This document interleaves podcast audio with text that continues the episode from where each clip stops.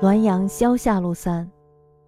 乌鲁木齐深山中，牧马者横见小人高持许，男女老幼一一皆备。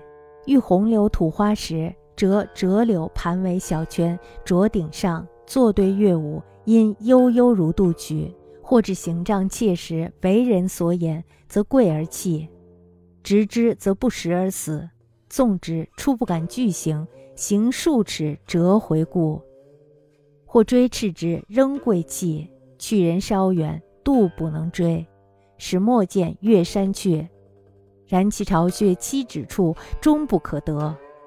此物非木美，亦非山兽，盖娇瑶之属。不知其名，形似小儿，而喜带红柳，因呼红柳蛙。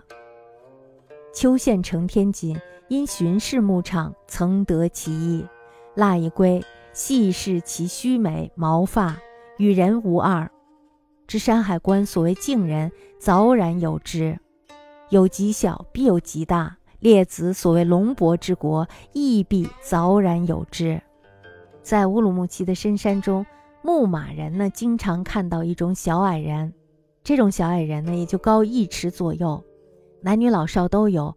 遇到红柳花开的时候，这时候他就会折下柳枝，盘成小圈，戴在头顶上，列队跳跃舞蹈，发出悠悠的声音，就好像是按着谱子来唱歌一样。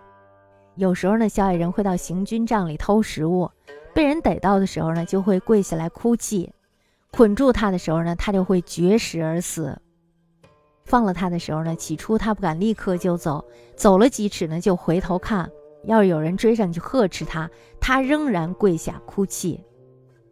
离人稍微远一些的时候呢，估计人追不上他了，这时候呢他才会跳过山涧，越过山峰，然后迅速的逃跑。所以呢，他们的巢穴住处始终没有人知道。这种东西呢，不是树精，也不是山中的怪兽，大概呢，这就是传说中矮人国的鲛瑶之类。不知道他们的名字到底是什么。因为形状呢非常的像小孩儿，而且呢喜欢戴红柳，所以呢被称作为红柳娃。县城秋天锦因为要巡视牧场，曾经呢捉到了一个，并且呢做成了标本带了回来。细看它的须眉还有毛发呢，和人是没有两样的。《山海经》当中呢有竟然是确凿无疑的，有极小呢必然会有极大。